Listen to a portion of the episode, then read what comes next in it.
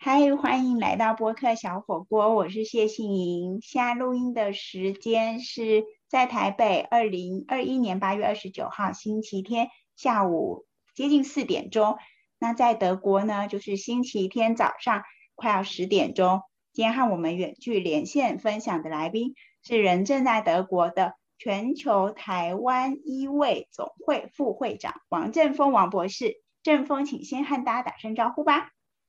Hello，大家好，播客小火锅的听众，大家好，我是王正峰。好啊，正峰现在在德国做的是台湾跟欧洲之间一些医卫相关的工作。可是我们今天要请正峰分享的是他另外一个专长，就是运动跟体育。对我其实本来觉得运动跟体育是同一件事，但正峰觉得不同一件事。我们先从他的经历聊起哦，为什么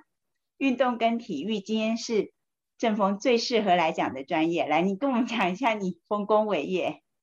嗯，运动跟体育事实上以欧洲的观点，呃，完全是两回事哈。那有交集，但是完全是两个筹那个范畴。运动的范畴是生活社会领域，呃，这个千年来的累积的一个非常实用的、实在的存在每个人的生活里头的一个文化。那体育呢，是学校教学的体育身身体活动的教学。其实体育在国内是已经沿用很久了，那没有被清楚定义情况下，把它惯用在运动的这个各个层面出现的一些格格不入或是卡卡的状况出现了啊，碰到奥运啊，每四年来一次这种状况就更明显哈。那还有一些制度性的问题一直存在。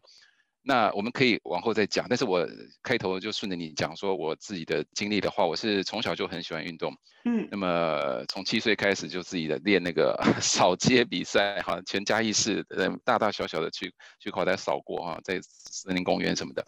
然后真正参加呃全国性比赛大概是十七八岁哈。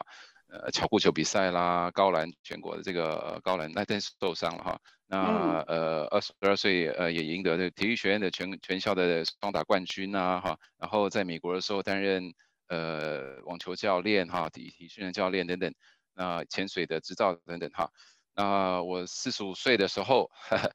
第一一个人独自 独自完成十天的这个自行车环岛哈。那这个很多任务是自己加上去的，加上不期而遇的台风。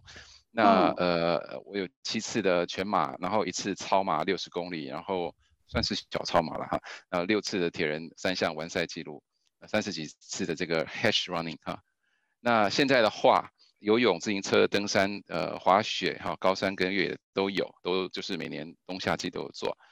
那如果是专业背景，在陆地上跑的啊，走的啊，跳的啊。还有水面上的啊，就差就差降落伞，都会，就差那个飞行的还没有，对，飞行的还没有试过啊，热气球，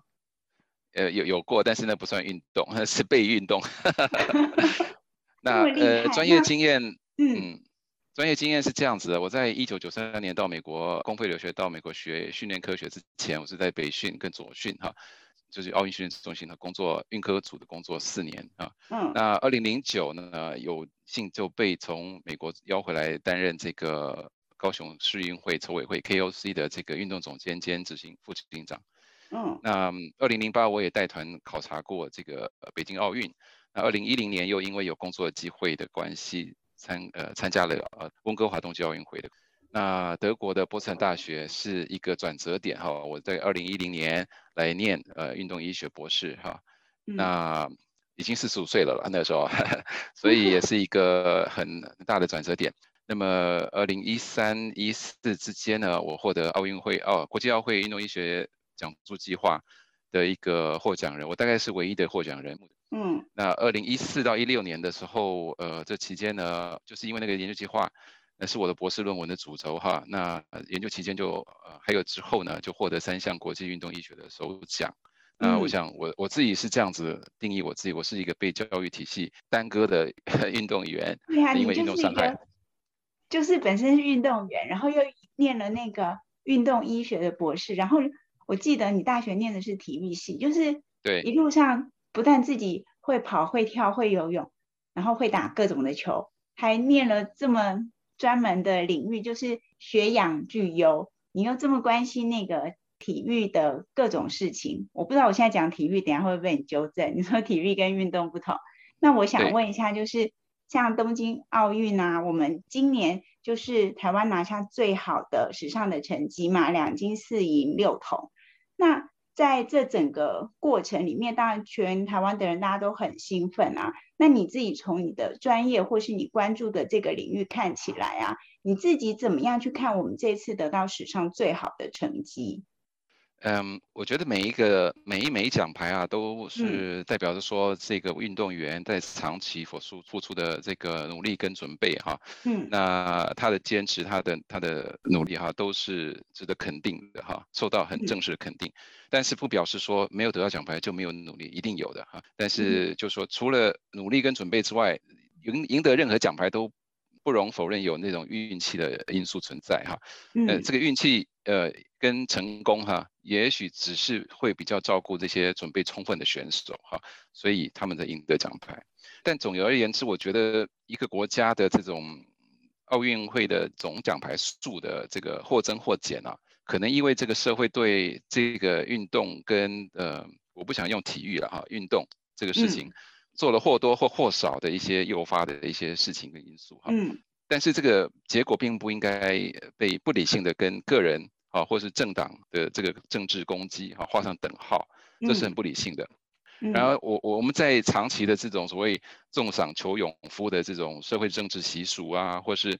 嗯选票考量啊的这种所谓体育运动发展的国策里头，我们却常常看到这样的一个现象，很很独特的现象，就是说，呃，我的观点是这样子：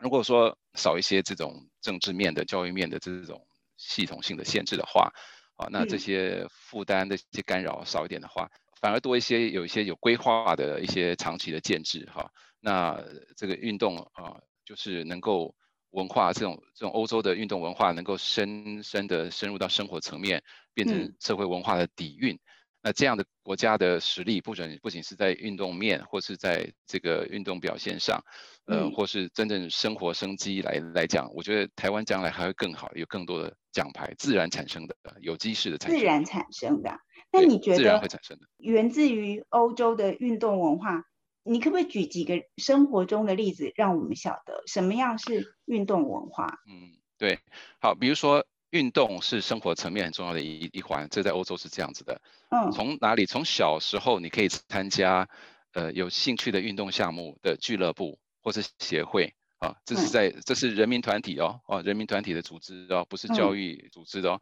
那从小之后有兴趣之后，就你要发觉你要表现很好，继续往上升。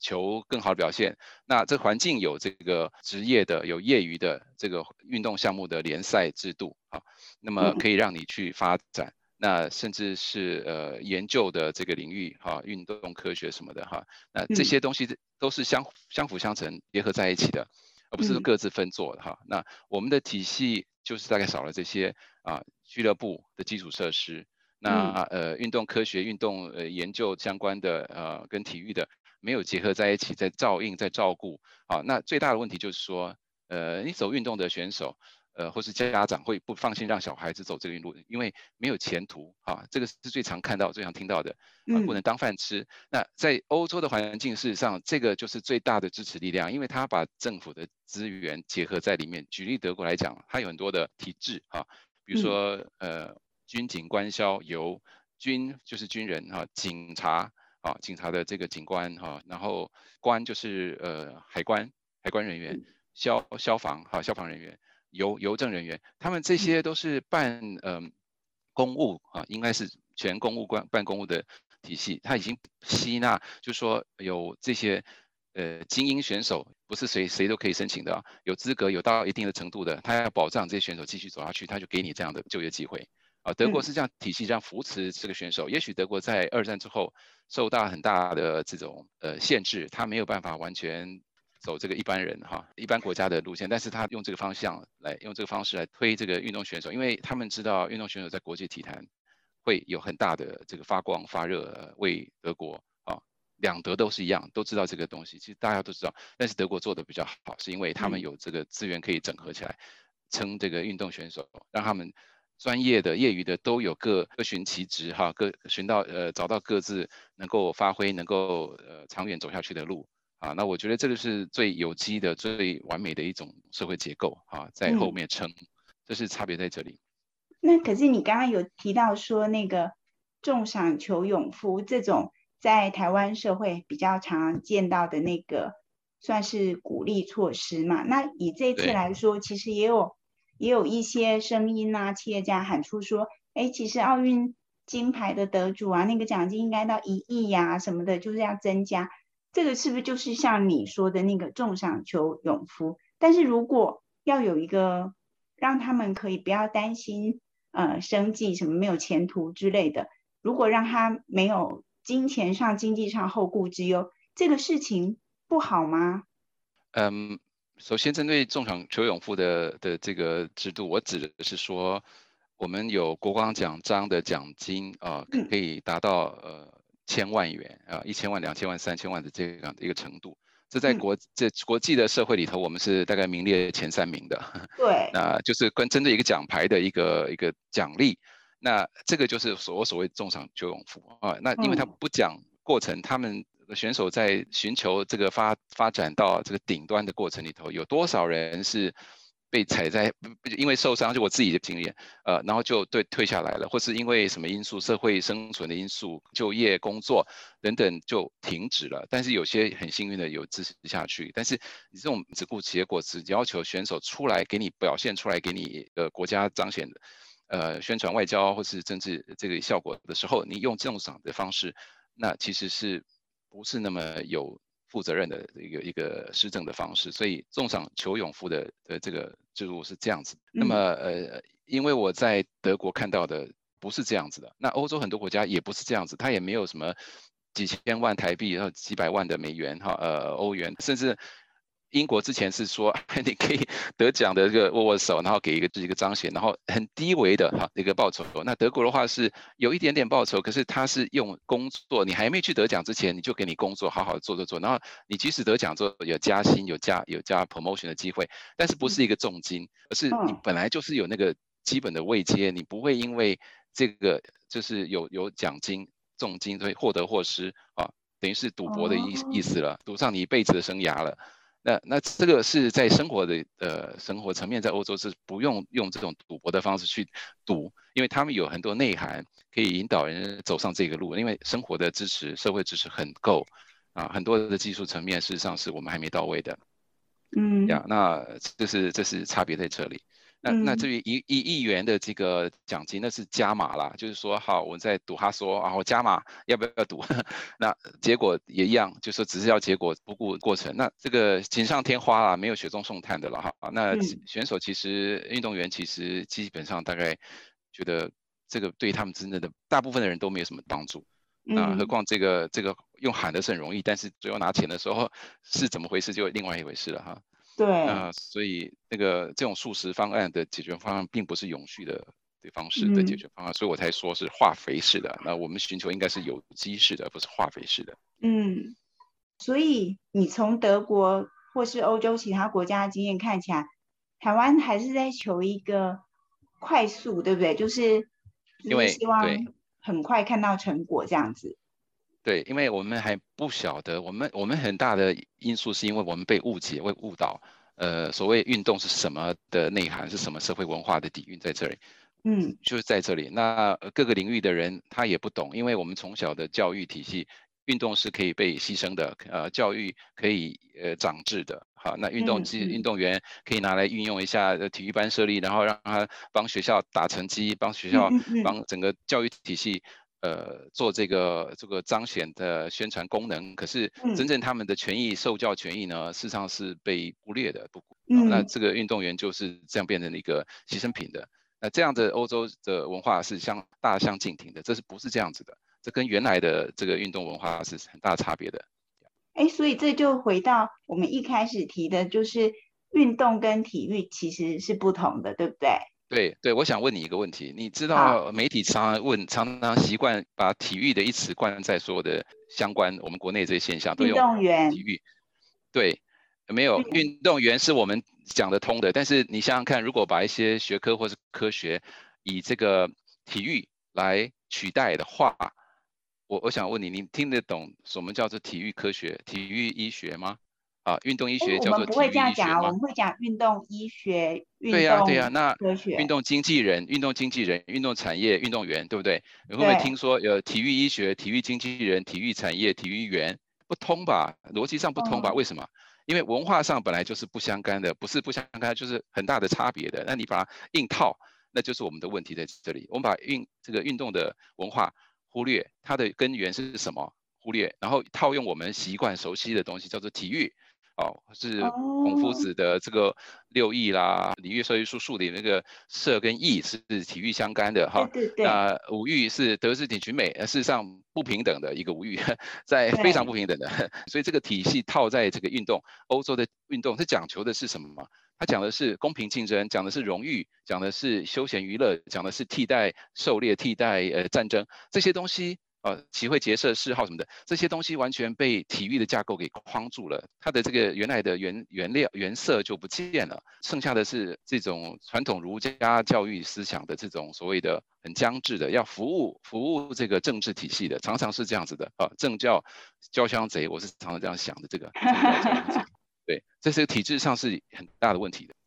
啊，所以我们一般人也认知不清楚，所以也没办法怪罪说。政治人物啊，或是媒体啊，哈，是怎么样一个认识不清？因为我们长久就是经过七八十年的这个所谓呃军政训政啊，到宪政过程，就是呃很多东西在转换。我们宪法事实上很很很幸运的，呃，采用了这个德国威玛政府的政权的这个宪法威玛宪法，一九二零年到现在啊，我们的宪法其实上还运作的还不错。啊，问题是呃宪法之外的体系。比如说运动的文化，完全是被呃框架在，我是扭曲给硬套在这个教育体系，教教育是体育的上环哈上面的主管这个制度是很不合理的。嗯，我我的长期上的这个观察跟认知跟体验是这样子的。那如果说我们从现在开始，就从这一刻开始到呃下一次的奥运会，就是二零二四在巴黎嘛，那你觉得这三年？台湾还可以做什么？然后就回到你一开始的相信，就是其实我们可以在国际的运动舞台上面有更好的表现，或让更多运动员有机会发挥他们的天分。你觉得我们从现在开始可以做什么？我觉得先不要先 一个焦点，就是说，呃，执政的人员哈，执政的这些政党跟呃，不管哪一个党都会叫住说。这个每四年的奥运会，他们的成绩很好，那自己就要负责，或者说自己要被检讨。呃，很不好的话，哈会被检讨，那会得会损失一些选票。这个选票跟这种政治的这种结果跟这个运动的表现，其实连结太强了。我觉得这个应该把它分开看待。运动表现是一个社会长程的发展。啊，嗯，呃，它的结果反映在奥运会或是世界运动会或是世界锦标赛，这个很正常。那你如果没有长期耕耘的话，跨党派的、长期的、呃无私的，这样子才会走得远。啊，这是一个文化体系的问题啊，不要说啊，呃，好坏都是我这个政权、我这个个人的一个影响。所以如果这样子想的话，就可以比较自然的。呃，清楚的，而且比较合理的看待这个事情啊，奥运成绩怎么样哈？但是如果说呃短期来讲，三年之内能够做什么，我觉得是有限，但至少基本上是可以，比如说开放一个共识达成的一个讨论啊。以前办过国事会议，但是这个国事会议还是框架在这个教育体系啊，教育部体育署办的嘛，二三二十五年前，那我也回去参加过，但是那个时候我是。在留学生的身份，那事实上我觉得那看大家看得不是很清楚，但是还是摆脱不掉教育体系。现在来讲还是很不容易可以摆脱教育体系的框架去看待这个事情，以社会、以社、以文化啊，以这个比较性的这种欧洲跟亚洲的文化体系来看待这个事情，我觉得会找到一些根基或是一些解决方案的一些 solution，要经过大家公开讨论，然后有。有一些不同的声音才出来，才会知道说哦，有一些不同看法，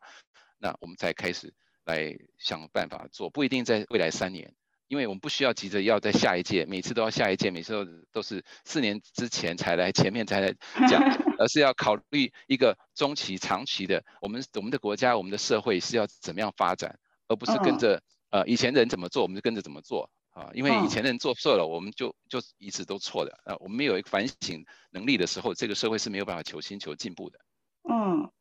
好，今天跟我们在线上远距分享的是全球台湾医卫总会的副会长王振峰王博士。那他自己本身是运动员出身，然后后来又念了跟运动相关的运动医学的博士，然后长期在欧洲，在德国，对于运动文化跟一个社会怎么样重视运动，然后培养这个运动的氛围有很深刻的观察。那正峰其实有一个很奇特的经验，对不对？不久前，因为你还特别为这个写一篇文章，让我印象好深刻。你随便在路上走，你就遇到一个全世界独一无二的人，嗯，是唯一得到奥运会八面金牌的选手。费雪，对，对，你可以跟我们聊一下，你怎么会街上就会遇到一个巴金的选手？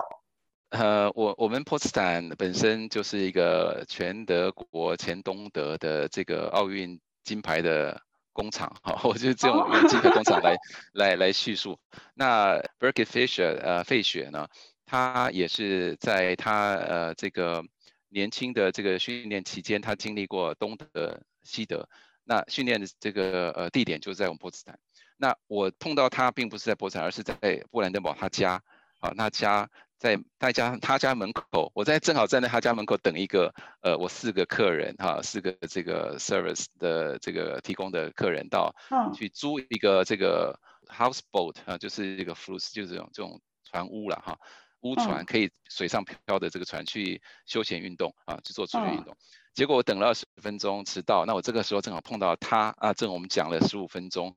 因为我在呃我的研究之前我就寄给我我他他是我们的这个我我的研究是关于德国跟台湾的奥运选手的运动伤害风险因素的分析，那我广寄广透过协会透过这个国家的协会跟那个全国协会广寄给奥运选手，那他也是其中之一，而且在二零一四一五之间，我在波茨坦我有一个。波茨坦的这个呃奥运的纪念会哈，就说波茨坦这个城市啊，奥运训练中心得过五十九面金牌的选手，就说总共有五十九个选手得过奥运金牌。好，那有个聚会，那我正好跟他有，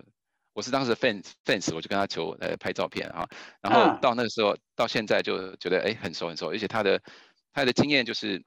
很多是很特别的，我一直在 follow 他二零。一二年也想再回去参加，那已经是八面金牌之后，还有一次他想才尝试，他那时候已经快五十岁，四十八，但是因为心脏的一些心律不整哈的情况被队医给压制下来，那正是我的研究的主题。我发现哇，怎么这么一个八面金牌选手，他能力还是可以，好像还是可以的，但是他还是遵从小队医的这个建议，还是就是放弃，因为他基本上就是嗯可以表现，就是说。呃，可以证明他是可以的，因为他的这个之前经历，呃，从呃十八岁到四十二岁都每呃每次奥运会都得金牌。那么呃参赛的时候，那么在这个情况下，他在那个情呃节骨眼，我觉得他很就是很听进这个呃队医的的这个呃建议，即使只是一个呃讯号哈。那么他也是呃没有什么要抵抗，那我发发现说这个情况是很特别，那还跟他做一个互动哈。那呃他其实也就是说很巧的就在他家碰碰到，所以聊了很久，然后又讲到这个部分。那其实他的经验，他如果各各位了解去找一下他的呃讯息的话，他很多特殊经历其实可以让我们有很大的这种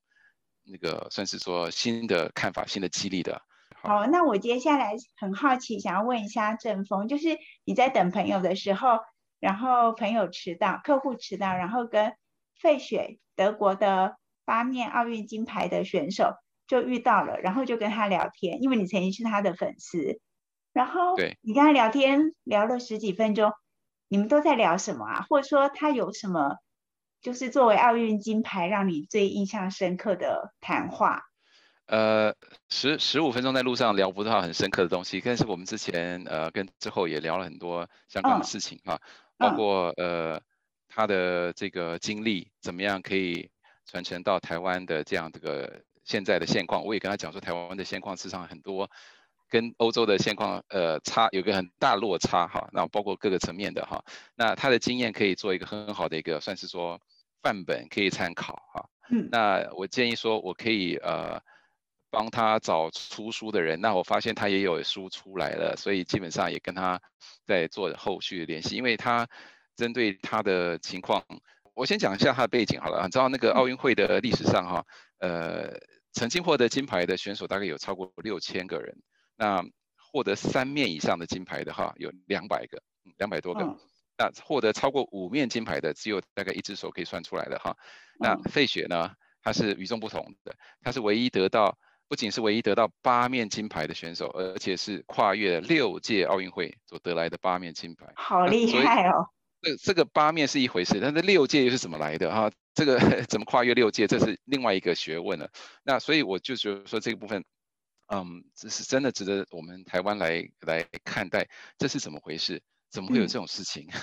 那对我们来讲有点不可思议。那他他他的情况其实有很多转折哈。那举例说，他这个一九八零年是奥运会啊，在莫斯科，他第一届他他是八岁，他得到第一面啊，最年轻的。那一九八四年。呃，洛杉矶奥运那个东德是属于东欧集团，就抵制奥运会，所以他就平白的就损失了一个机会，去证明他是有更好的这个成绩的可能性哈。嗯。那他不是唯一的哈，他是当时的比较有希望夺牌运动员，大概就是都是这样冷战带来的附带伤害，他是其中的一个。嗯。但是也许就是因为这样，所以激发了他继续要赢得奖牌，让别人知道说他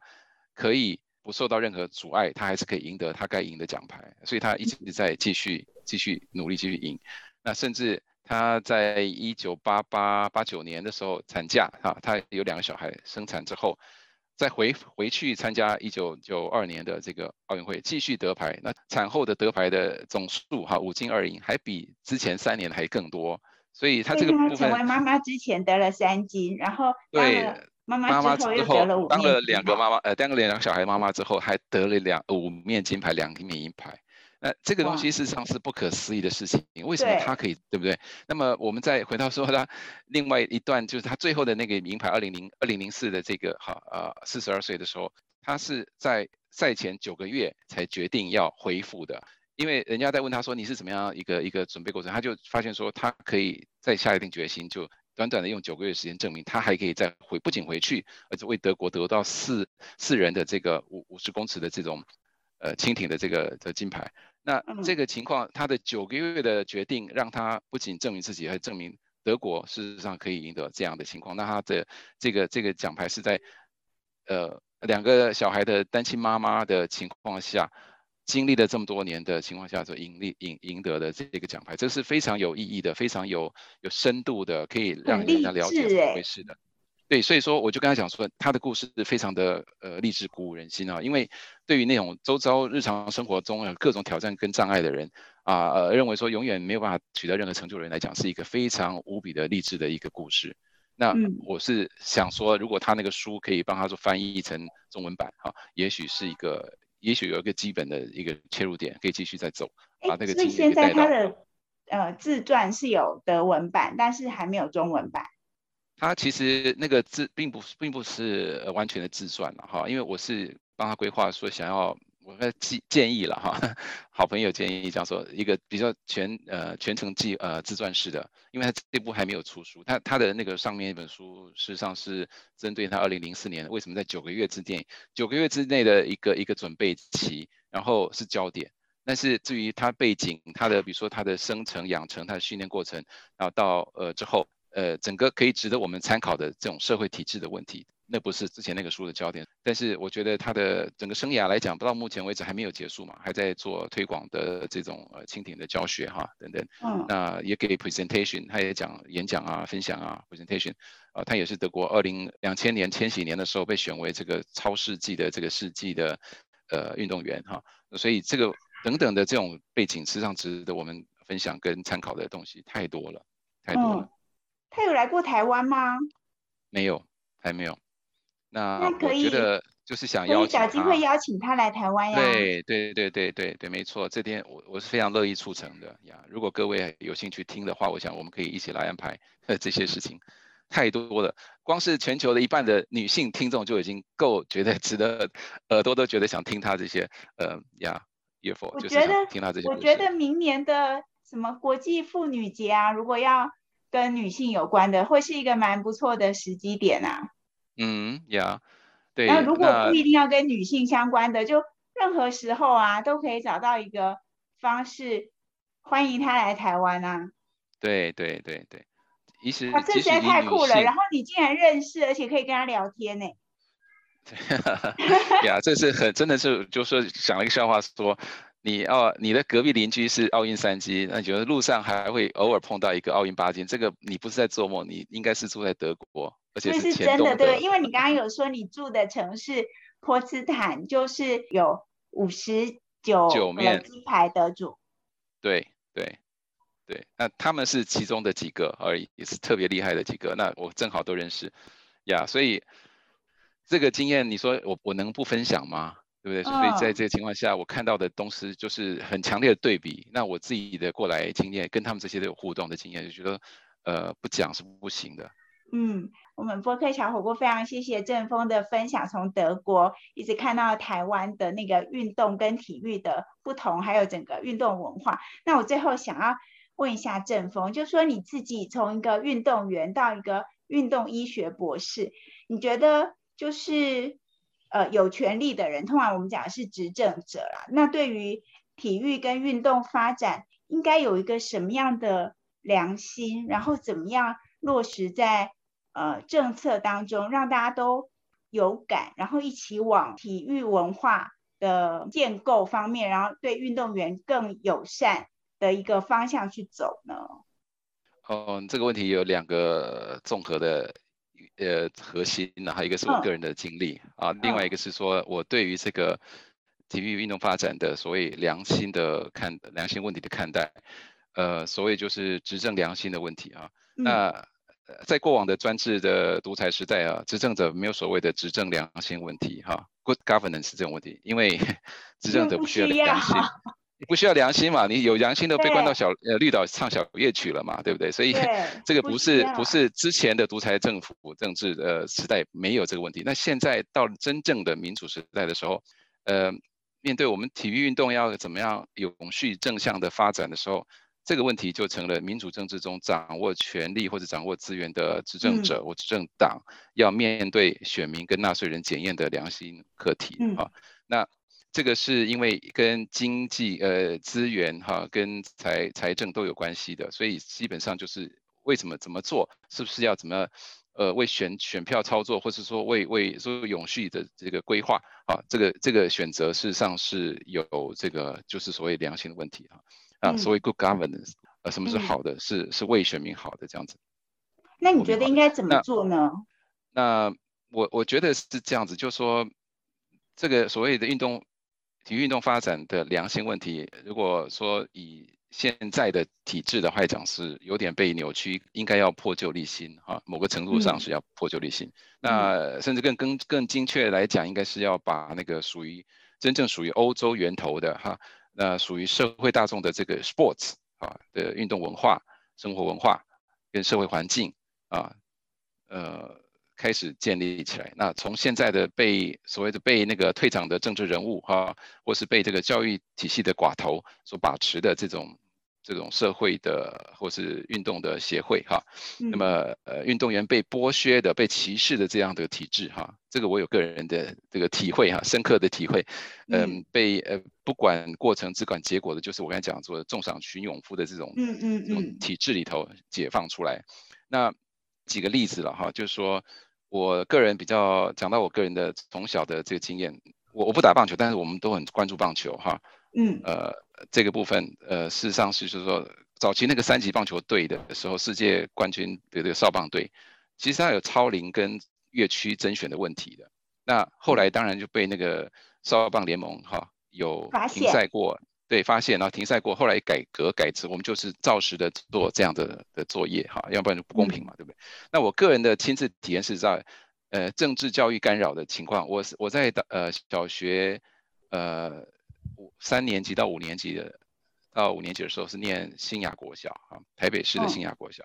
那那个时候，一九七五七六年的时候，呃，美国介呃介入越南的这个战争，然后我们也从中协调这个做滇缅的这个后勤哈，然后很多中南半岛的滇呃跟那个滇缅辽，甚至蒙藏的这些孤儿，我们都收纳了。我们在越南的都跑到美国去了，然后蒙藏呃滇缅辽的都到我们台湾来了。嗯，那我们正好在我们新亚国小的学区里面。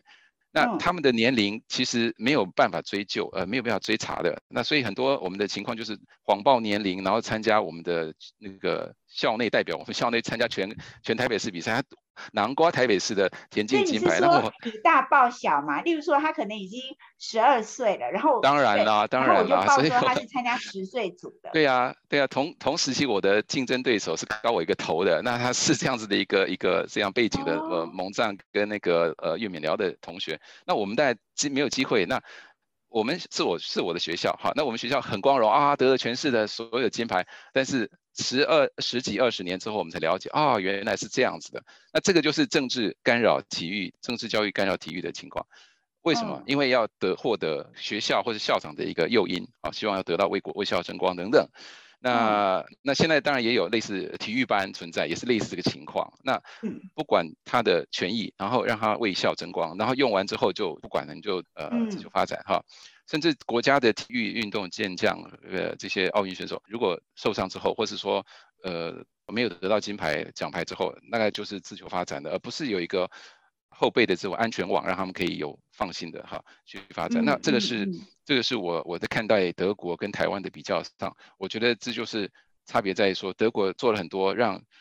让这个社会可以投注呃整合那个资源给呃喜欢运动的人。不管你是一般人或者是精英选手，哈，走到精英路上，都可以有这个很顺畅的发展管道。那那也很公正、也很开明的、很很很这个透明的方式去整合这个资源啊。比如说有一个单位叫做 Sports Health，它是把资源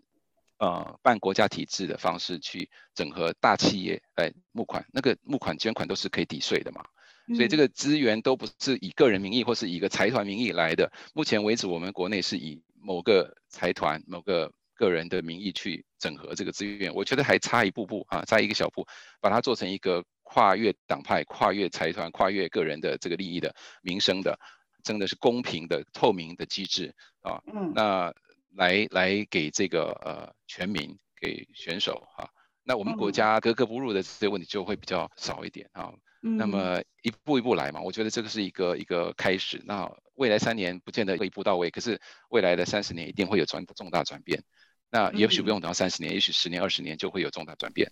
哇，那可是你刚刚提到说，像德国或是欧洲一些国家，他们的孩子啊，从小就可以去参加他有兴趣的那些运动项目啊，像例如说羽毛球啊、跑步啊。那我们也有很多各种的。单项协会啊，这些本质上有不同吗？呃，在执行层面上有不同啊，那在结构上是是差不多，但是执行层面上跟它的这种呃发展的脉络上是有很大的差别的，尤其在组织运作上、管理上有很大的差别的。嗯，因为呃，欧洲的体制大概就是比较呃会讲究，尤其德国的话，它是经过好几百年的这个历练哈。那呃，民主的体制的这个运动其实已经超越呃民主的体制很多年了哈，因为民主体制近近期发展，那运动的这个文化已经是呃早期两千年，近期大概有五五六百年，因为三四百年前的这个三四十个国家的王国啊，互相的整合，互相的协调哈，然后。才能够达到现在的这个现代社会的这些社会文化，包括一些政治体系、哈教育呃跟运动的等等的这个平衡的文化，那才能够引领啊这些呃奥运的精神的这些现代奥运会等等。那呃我讲的不止德国，但是实际上是呃这这欧洲的文化的一个面向。那基本上我觉得怎么说呢？就是说。看到看到这个差别，呃，有差别，但是我们要了解他们的根源是什么。那我们它的差别在哪里？而不是只套用我们的老老祖先啊，孔夫子教的儒学的东西。这个事实上有差别，要认知清楚的哈。嗯，那美国那个 AA 啊，就是呃戒酒协会呢，他要对那个要求自己要要求戒酒的人呢，有十二道的程序。第一个要求就是要要他们自己要承认自己有问题，自己有酒瘾的问题。所以在加入那个团体自我介绍的时候，就要就说我叫什么什么名字，呃，我有酒瘾，就是说我有酒瘾问题啊，呃，我是我是比如说 I'm Victor Wang, I'm a alcoholic 这样一个介绍词一定要讲，开始你才会开始容许被。认真的去对待你的所谓的问题跟解决的方法，就是你要看见自己的问题，并且承认自己的问题。对，我们现在看得见吗？看不见。我们现在承认自己有问题吗？不太愿意承认。好，这是问题的所在。假装没有看见啊。也许是这样，对，因为因为因为那个既得利益者通常是抗拒的哈。那呃，手握掌权可以改革的人，他通常是不愿意被改革，因为他自己是不想被当为被改革对象嘛，对。所以这个是一个很。很难的机制。那我也跟呃现在年轻人呃在体育运动界里头在草根里基层打拼的人，他们在做很多新发展的新的创意的东西。我跟他互动的情况下，我发现说他们也怕这个体制的问题、改革的问题。一来面对的是整个教育体系，二来是面对整个校长或是工作的上司，他们压力非常大，他们也不敢，他们也不愿意，是吧？所以他们只会期待说哦，未来三十年，那那会改变。那事实上，那自己的身份他自己就是隐身退后啊，这个实际上是不合理的，因为这不是民主的体制的啊。那这个事实上，民主的体制就是说要反映在这个运动文化里头。嗯，非常谢谢郑峰哇，他今天是从德国全世界的奥运金牌首都德国波斯坦跟我们连线分享关于运动体育文化。还有，对，就是运动体育文化，到底从东京奥运得到这么多的奖牌，台湾得到有史以来最好的成绩之后，下一步我们怎么样可以做得更好呢？非常非常谢谢郑峰，谢谢，好，谢谢。以上就是今天的播客小火锅，感谢大家的收听，祝福大家在疫情之中一切平安，拜拜，拜拜。